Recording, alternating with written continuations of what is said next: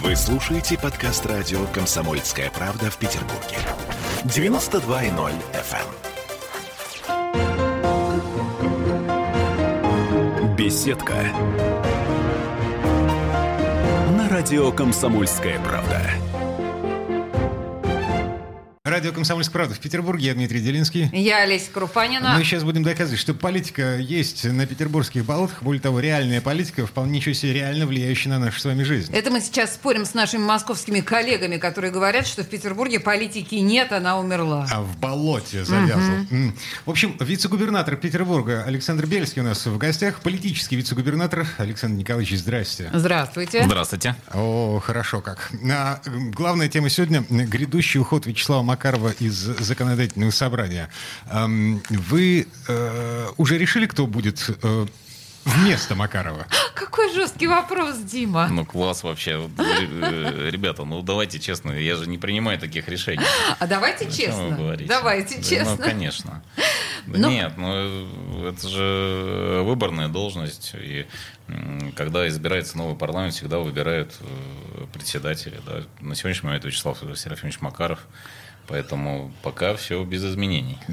А, Слушайте, очень многие телеграм-каналы пишут, что вот конкретно вы возглавите Петербургский парламент после ухода господина А, я, Макарова. я видел, да. Видели, да? да? Так. Прикольно. Ну, много про меня что пишут. Ну, пока я занимаю свою должность, никуда не собираюсь. Слушайте, ну а в данном случае это было бы интересно вообще. Ну, давайте вот гипотетически. Вот как вы думаете, на месте спикера оказаться? Э, Я бы даже не стал гипотетически это обсуждать. Думаю, что это некорректно. Просто потому что некорректно. Ну, хорошо. Ну, конечно, ну что за глупости? Да, да, цыплят по осени считают, мы же помним. Ладно, хорошо, хорошо, хорошо, принято. Но вы же не будете спорить с тем, что Вячеслав Серафимович, э, наверное, все-таки парламент наш покинет. Вы знаете, это же как бы решение Вячеслава Серафимовича, куда идти. Вы уверены, что это его Да. решение? Слушайте, а почему Беглов тогда объявил о том, что было бы хорошо увидеть э, Вячеслава Серафимовича в Госдуме? Он э, отлично представлял бы наш город в э, парламенте федеральном. Если прокомментировать то, что сказал Александр Дмитриевич, то здесь, конечно, э, абсолютно правильно он говорит с точки зрения того, что нам нужно усиливаться на федеральном уровне. И мы это видим, что в определенный момент город просел с точки зрения федеральной повестки А вот и инфраструктурных полтора, проектов. полтора десятка человек, которые сейчас представляют Петербург на федеральном уровне, они э, не справляются со своей задачей. Они справляются, но не в том формате, который это требует город. То есть для города требуется, конечно, достаточно э, больший вопрос с точки зрения лоббирования интересов города на федеральном уровне, привлечения к новым проектам. И вообще город должен выходить на, на, на новый уровень с точки зрения того, как это было раньше. Потому что привет, Александр Ильич привел пример э, Валентину Ивановну Матвиенко, действительно. Так, да. Это, это такая... Тяжеловес. Тяжеловес, да. Нам нужно усиливаться, и должны быть тяжеловесы обязательно. То, что касается э, Вячеслава Серафимовича, губернатор же ясно сказал, что эти вопросы к Вячеславу Серафимовичу. Всё, он, он это комментирует. А можно к вам вопрос? Может, ко как- мне можно все. По- Спасибо, да. Просто как э, к политическому вице-губернатору, вы именно так называетесь. На ваш взгляд, уход в Госдуму для э, Вячеслава Серафимовича – это ап или даун? Это понижение или повышение? В том смысле, что здесь он спикер второго по величине города страны. Там он будет одним из 450 депутатов. С этой точки зрения. Ну, федеральный уровень всегда дает новых, новые возможности, потому что все-таки мы понимаем, что уход на федеральный уровень это в любом случае, как бы мы там ни говорили, это э, другой уровень, это повышение, естественно. То, что касается с точки зрения э, личностно для него, да, мне сложно сказать, этот вопрос, наверное, нужно задать ему, но мне кажется, что Вячеслав Серафимович э, хорош э, в любом формате, да, то есть это э, яркая личность, которая э, может занять любую позицию и занять любую нишу. Он не будет, если он примет такое решение, он не будет там один из 400 с лишних депутатов. Это будет действительно э, яркая личность, э, представляющая Петербург. Я в этом уверен абсолютно. А, секундочку. Координаты в пространстве. Буквально вот 10 секунд. Эм, 8 931 398 92 92. Это телефон, по которому мы принимаем сообщения в WhatsApp и Viber. И эм, вице-губернатору Бельскому можно задавать вопрос в прямом эфире. Э, 655 5005. А Вы же меня не подготовили А, вопросу знаете в прямом что? эфире. А мы вообще вас не готовили к вопросам. Обратите внимание, Это что... плохо. Нет, это хорошо. Это единственный возможный э, вариант общения с властью. Слушайте, скажите мне, пожалуйста, если уж мы да, заговорили о парламенте и о обезглавливании некоторым образом нашего городского парламента, выборы, вот как на ваш взгляд, э, да, предстоящие, насколько обновится вообще состав э, нашего законодательного собрания?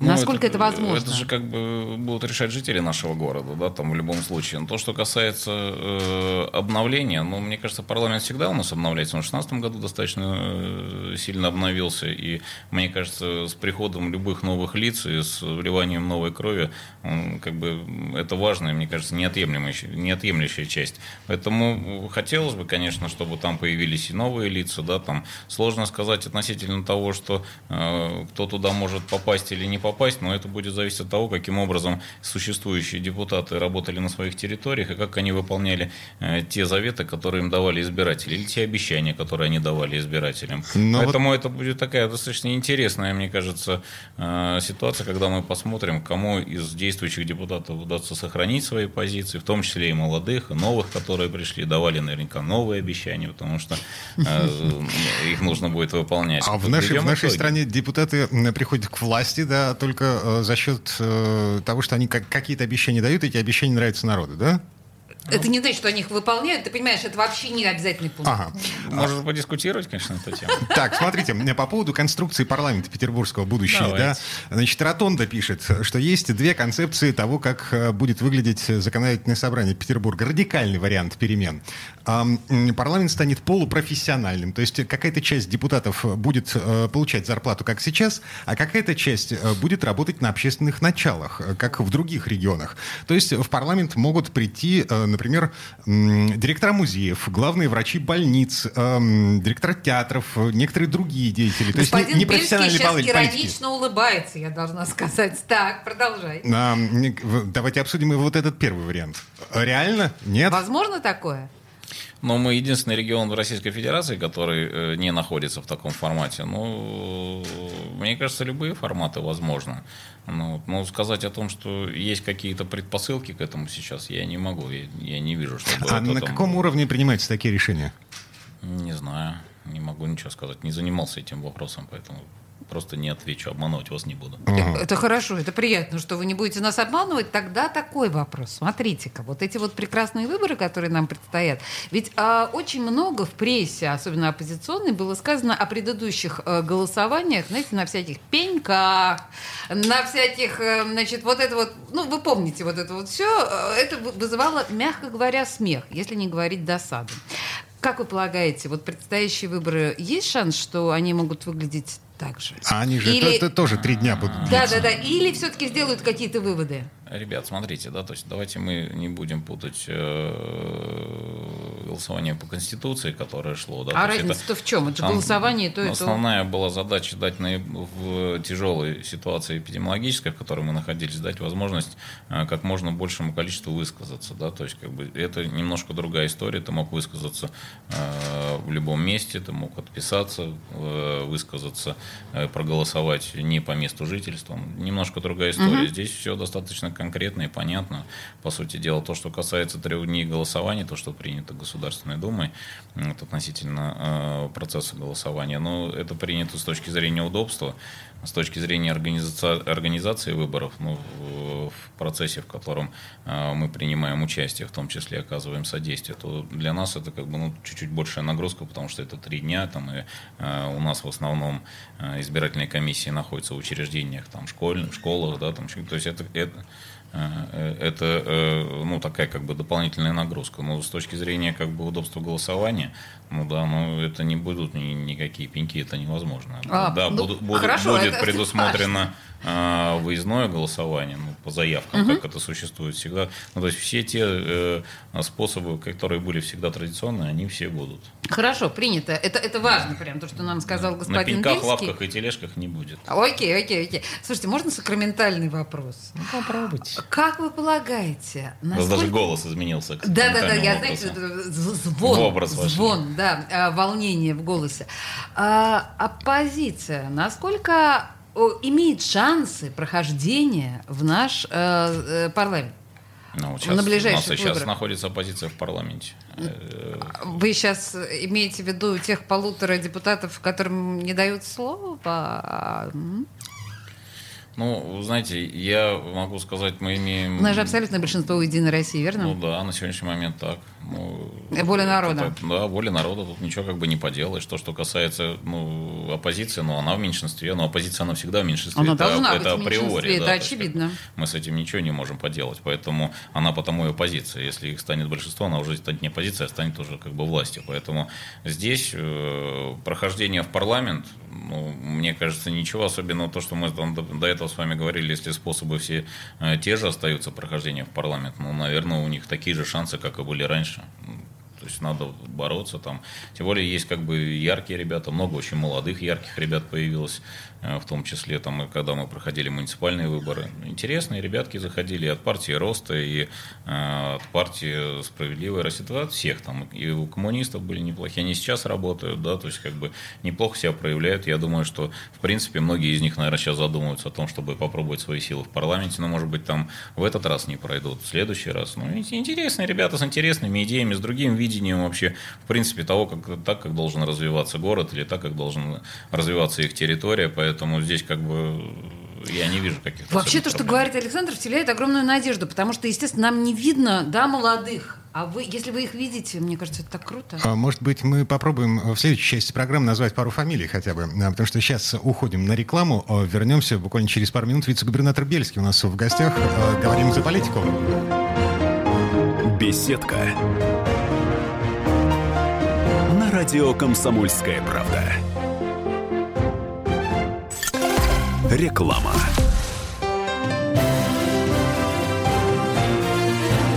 Клиника года в Санкт-Петербурге. Вы слушаете подкаст радио «Комсомольская правда» в Петербурге. 92.0 FM. Беседка. На радио «Комсомольская правда». На этом мы вернулись в петербургскую студию радио «Комсомольская правда». Я Дмитрий Делинский. И я Олеся Крупанина. А мы пытаемся доказать, э, ну, в первую очередь, самим себе, наверное. Да ладно, Саша, мы знаем, что есть политика в Петербурге. А и не болото, не на болоте мы живем, политическом в том числе. Вице-губернатор э, Бельский, Александр Бельский вместе с нами. Александр Николаевич, еще раз здрасте. Здравствуйте. Слушайте, ну на самом деле, давай так, чтобы мы понимали, да, э, господин Бельский отвечает в городском правительстве за медиа, молодежь, общественная организация, а также за миграционную миграционную политику. Все правильно сказала? Точно. Э, ребятушки, в предыдущей Конфессии части... забыли только. А, Конфессии, да, окей. А, мы в предыдущей части остановились Фамилии, на да. фамилиях молодых политиков, которые, возможно, ну, за которыми может быть будущее нашего города. Вы обещали назвать хотя бы кого-нибудь. Ну, э, на самом деле, я несколько названий не, не хотелось бы как бы обижать потом по, по яркости тех людей, которые сейчас присутствуют, новые, да, ребята, которые пришли, поэтому я вот э, так решил остановиться, скажем так, на некоторых главах. Ну вот, э, это э, Денис Тихоненко, у нас Владимирский округ. Пришли ребята, действительно... Денис там, э, Тихоненко был у нас в эфире, и мы оценили его, Да. это действительно так. Классный парень вообще. То есть, как, э, они пришли, по-моему, под флагом партии Яблоко, если я не ошибаюсь. Ну, «Яблоко» их выдвигало, да. Да, выдвигало, да, они не являются членами партии Яблоко, но Яблоко их выдвигало. Классные ребята с новыми идеями вообще, то есть молодцы, там, думают о том, каким образом им э, улучшить как бы непосредственно свой муниципалитет, толковый, взаимодействуют с властью, да, там, не занимаются какими-то там интригами, не играют ни в какой политез. Ну, они такие вот, они пришли, у них э, э, своя новая программа, она сильно отличается от того, э, от тех ребят, которые работали до этого. Интересные, да. Есть ребята, там вот Оксана Хлебникова, это в Ульянке, она пришла, по-моему, от коммунистической партии. Тоже у них А там... молодая, да, достаточно. Ну, у них тоже была там большая повестка и экологическая, там они боролись, там тоже молодые ребята, может быть, не все получается, там еще что-то. Паша Швец в, во Фрунзенском районе, э, лидер партии э, как раз Роста, да, Интересные ребята, яркие, у них много различных идей. Многие из них, конечно, нереализуемые, но это нормально, это же как бы ну, процесс роста. должно быть, по большому счету. Обязательно, обязательно. Они должны во что-то упираться, где-то э, сталкиваться с решением этих проблем, понимать, что какие-то и нерешаемые проблемы, потому что когда они шли, им же казалось, не все решат. Я сам такой был. Да, то есть э, власть это э, та самая, тот самый барьер, в который нужно упереться для того, чтобы через тернии к звездам. А, слушайте, а, Олесь, ты заметила, что м, наш гость не назвал ни одной фамилии из «Единой России».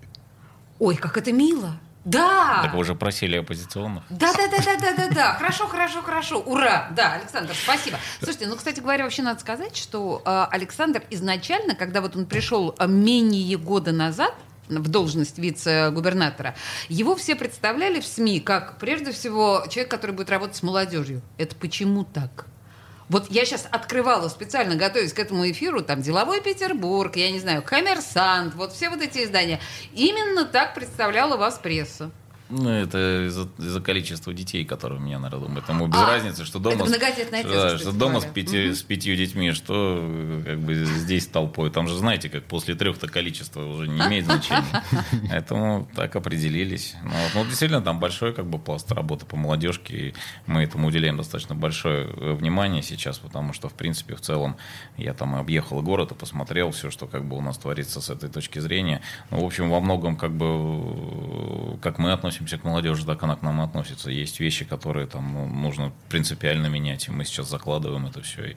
И, я думаю, что у нас будут большие изменения там, в течение там, нескольких лет. Буквально мы постараемся ситуацию немножко переломить. Слушайте, а что вас, э, ну, так вот в первую очередь впечатлило? Что ну, мы делаем не так? Мы, нельзя сказать, что мы что-то делаем не так. Вопрос не в том, что мы делаем что-то так или не так, или же в ремонте тех помещений, которые у нас занимают э, наши э, учреждения. Вопрос в том, что мы немножко оторвались, и мне кажется, что мы не совсем э, слышим то, что нужно сейчас молодежи. Да? Э, конечно, у нас э, классные этнографические кружки, и кройки, и шитья, и, и все остальное. Просто, сейчас иронию я Да, просто зачастую это не, не то, что, может быть, им нужно сейчас, и не то, что они от нас ждут. И я даже не критикую ситуацию с тем, что, может быть, у нас и ребята, хорошие ребята, которые возглавляют эти клубы, да, там, и, может быть, где-то они э, там с комсомольским еще, пионерским задором думают, что как бы они чувствуют эту молодежь. Нет, это не так. Мы э, во многом не чувствуем. Мы не предоставляем им того, что они хотят. Мы иной раз их не слышим. На сегодняшний момент у нас есть несколько проектов неплохих, которые интересуют молодежь. Очень сильно у нас востребован проект «Просто». Это такая площадка, на которой мы общаемся и предоставляем им возможность общаться. Там много интересных вещей, там шикарные спикеры. Вот э, на эту площадку действительно не попасть. Мы ее сейчас пытаемся э, тем или иным образом э, распространить на районы и попытаться как бы вот этот вот э, проект, который у нас существует, немножко расширить. И в целом э, мы стараемся сейчас слушать то, что как бы как, какая, какой посыл идет от, от людей, от молодежи, что им нужно, да, то есть что им нужно для того, чтобы общаться и с нами работать. У нас не стоит вопрос Э, насыщение, там, как вот мне говорили, там, политической повестки. Давайте их куда-то приведем и начнем прокачивать. Ерунда это все. То есть мы должны дать им возможность взаимодействовать с государством и понимать, что государство работает для них в первую очередь. И то, что как бы какие потребности у них сейчас, эти потребности мы должны удовлетворять. Это а, самая главная задача. Э, слушайте, Александр Николаевич, я а. с трудом себе представляю, допустим, вице-губернатора Петербурга. Э, я жив... перед вами. Жив... Можно не представить, можно смотреть. Живущего в ТикТоке. А, ой, да ладно тебе. Нет, подождите, вы заглядываете в ТикТок? Александр. Ну, если честно, я заглядываю в ТикТок ребенка. И бегу а, оттуда. ребенка. Вот, да, у меня полный как бы родительский контроль, да, там, конечно, моим детям это не очень нравится, поэтому, в принципе, я владею ситуацией, все, что связано с соцсетями, ну вот, но напрасно вы, у нас э, коллеги очень продвинутые вице-губернаторы, и многие из них не, не только же заглядывают в ТикТок, а, в общем-то, и смотрят, что там происходит. Другое дело, есть ли они присутствуют в ТикТоке, и как они будут выглядеть в ТикТоке для тех людей, которые туда заходят. Вот. Это отдельная история. Это Здесь... к вопросу о поиске языка, общего языка ну, с э, конечно, детьми с конечно. нынешним поколением Конечно. Мы привыкли, что у нас кто такой вице-губернатор? Это э, человек... Серьезный с, дядя очень. Да, в костюме, с флагом, сфотографированный на фоне флага и герба. Где ваш флаг, где костюм? Ну вот сегодня оставил дома, к счастью. Так получилось.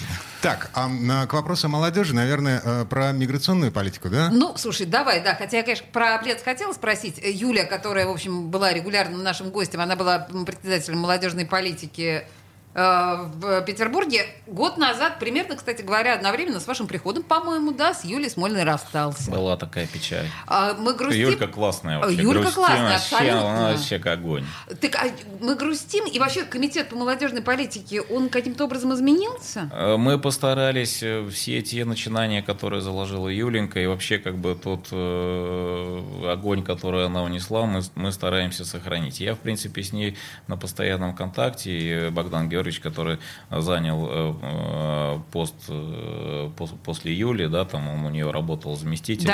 Ну, да, вот, мы с ним и тоже мы- мы- Да, мы, мы стараемся как бы сохранить то, что она привнесла, и на базе этого там какие-то вещи улучшить или что-то придумать новое. Мы с ней постоянно общаемся, там буквально там пару месяцев назад я с ней виделся. Все здорово, она При, привет ей при, при следующей встрече. Обязательно Дима, передам. к школам и мигрантам. Так, слушайте, на прошлой неделе, э, ну вот аккурат перед началом записи э, детей в первые классы, э, наш президент внезапно заговорил о гетто, угрозе возникновения миграционных гетто в российских школах. И вот этих миграционных классах, вот это вот все. Че к чему? Мы, мы что-то не понимаем, мы не знаем э, того, что происходит в э, наших петербургских Насколько школах. это опасно, серьезно? Ну, э, то, что касается Петербурга, критических каких-то здесь ситуаций нет. Да, у нас есть действительно там несколько школ, в которых там э, достаточно большое количество э, ребят, э, мигрантов учатся. Но, вот, но здесь же основной э, момент связан с тем, чтобы эти процентные соотношения не превышали, чтобы они могли спокойно интегрироваться в наше общество. Да? То есть э, это же проблема как бы везде, когда они начинают жить анклавами, да, то тогда это возникает определенная проблема. А если мы говорим о том, что они тем или иным образом могут спокойно ассимилироваться как бы в нашей среде, да, там, принимать нашу культуру, понимать ее, да, то есть не, не, это же не обязательно, что ты должен, э, приехав э, сюда мусульманином, сразу стать православным. Абсолютно так вопрос не стоит. Но главное, Вот это- баранов не резать на улице. ну вот, абсолютно верно говорите. Основное это понимать то, чем, чем дышит и живет этот город. Потому что, поверьте мне, как бы э, я знаю и знаком с людьми разных национальностей. И люди, прожившие, прожившие там, там 20-30 лет в Петербурге, они себя считают петербуржцами там, или ленинградцами, если это было раньше. И они себя полностью отождествляют этой культуре, этому городу. Вот наша задача как раз вот э, именно здесь контролировать вот эти вот моменты, чтобы не получалось так, что мы согнали всех в один район, в одну школу, да, там, и потом сидим, как бы чешем репу. А как же их теперь интегрировать в наше общество? А, погодите, э, как вот эм, э, чисто административно, как это сделать так, чтобы в одной школе не училось зашкаливающее количество детей-мигрантов? У нас э, буквально полминуты до конца этой четверти часа. Начнем, по крайней мере, Я отвечать на думаю, этот что, вопрос. я думаю, что этот вопрос лучше задать Ирине Петровне, да, то есть, но в целом, конечно, у нас же есть статистика. Ирина Мы Петровна кто? Потехина. А, Потехина. Да, она отвечает у нас за э, обучающий процесс, но в целом, как бы, это поня- понятная ситуация. У нас есть статистика, мы понимаем примерно, где, где живут у нас мигранты, да, то есть, что является там наи- наибольшими точками притяжения, что наименьшим, поэтому это ну, такая понятная история. Ам, К вопросу о миграции, о количестве мигрантов. Мы вернемся буквально через пару минут. Прямо сейчас немножко рекламы и новости. Я напомню, вице-губернатор Петербурга Александр Бельский у нас в гостях. Я Дмитрий Делинский. Я Алиса Крупанина. Беседка. На радио «Комсомольская правда». Вы слушаете подкаст радио «Комсомольская правда» в Петербурге. 92.0 FM. Беседка. На радио «Комсомольская правда». Вернулись в петербургскую студию радио «Комсомольская правда». Я Дмитрий Делинский. Я Олеся Крупанина. А, Вице-губернатор Петербурга, политический, я подчеркиваю, вице-губернатор Петербурга Александр Бельский вместе с нами. А, Всем еще раз здрасте, привет. Координат нашего времени и пространстве м, 8... э, О, господи, я все цифры вылетели. 655-5005, это вы можете позвонить в прямой эфир, а я призываю вас настоятельно писать под нашей трансляцией в ВКонтакте. Да, еще WhatsApp Viber 931 398 92 92. А, тут у нас э, вот такой вопрос созрел в, во ВКонтакте в трансляции. Значит, э, смотрите, а, во, э, господин Бельский, э, в интервью Фонтанке вы совсем недавно сказали, что век политического вице-губернатора недолг. А, сколько еще осталось? Но ярок. Ага. Да. Это от меня не зависит. Слушайте, вот так, да? Да, это... да. Ну, я поделился просто опытом того, что я вижу, что происходит в стране, да, там и, и в том числе и, и э, в нашем родном городе. Ну, так получается. Поэтому пока сияем. Недолг это сколько? Год, полтора, два? Это от меня вообще никак не зависит. А, Ну вот не Фаталисты. сказала бы я, что это от вас Фаталист. никак не, не зависит. Слушайте, мы же привыкли к тому, что это же, э, говоря вашими словами, что как чиновник работает, да, столько он и продержит. Бывают такие долгожители, которые которыми так довольна власть, и вот это вот все. Давайте, э, не все зависит не от вас, да, скажем так. Я стараюсь работать. Поверьте мне, работа мне нравится. Я, Нравится, не, я, да? не, я не занимаюсь тем, что мне не нравится. Поэтому это интересная, э, классная работа. То есть это такое, как бы для меня определенный поворот. То есть я никогда не занимался политикой. Мне интересно. Слушайте, Класс. ну вы пришли из бизнеса. Как и- вы догадались? Я прочитала вашу биографию. Слушайте, скажите мне, пожалуйста, вот как человек из бизнеса, вам кажется сейчас э, в тяжелой истории, да, постпандемической, пандемической, вот власть вообще бизнес поддерживает нормально?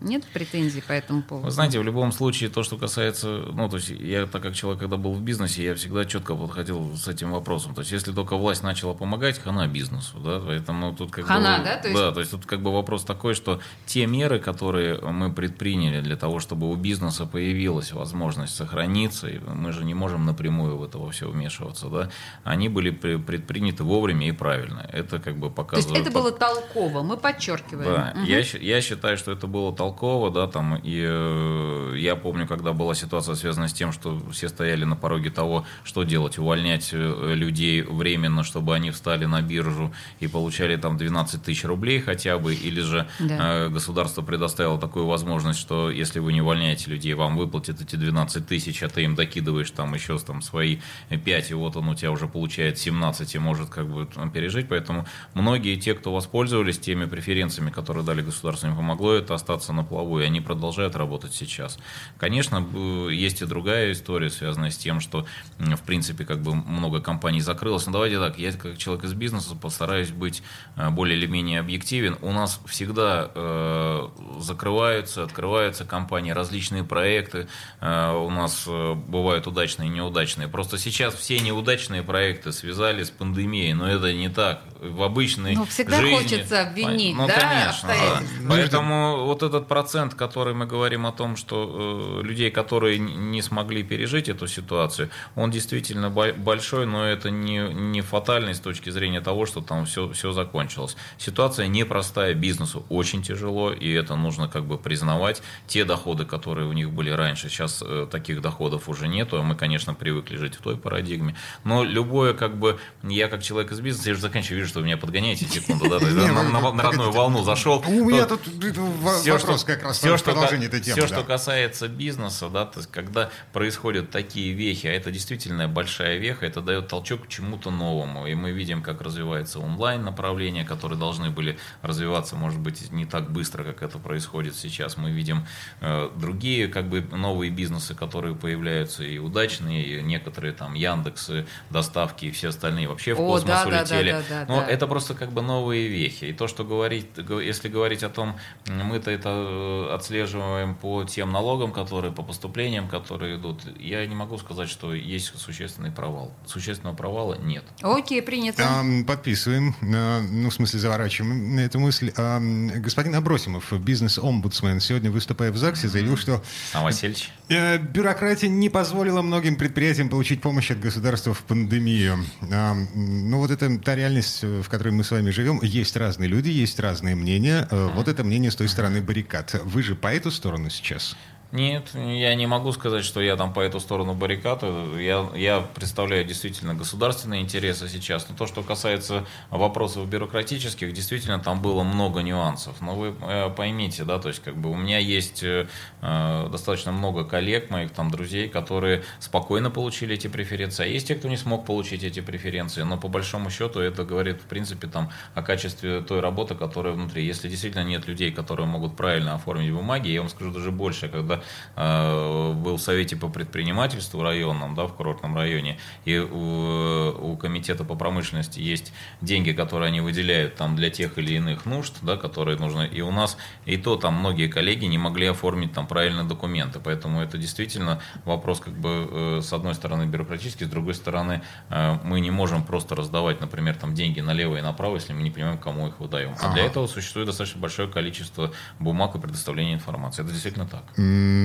Ну, в общем, это же государство придумало такие правила. Ладно, давай Конечно. двигаться дальше. Слушай, у меня на самом деле, да, позволь. Давай. Э, я, я просто до нашего с вами эфира... Вы обещали обсужда... меня через пять минут выгнать. Подождите, еще, еще есть 4 минуты.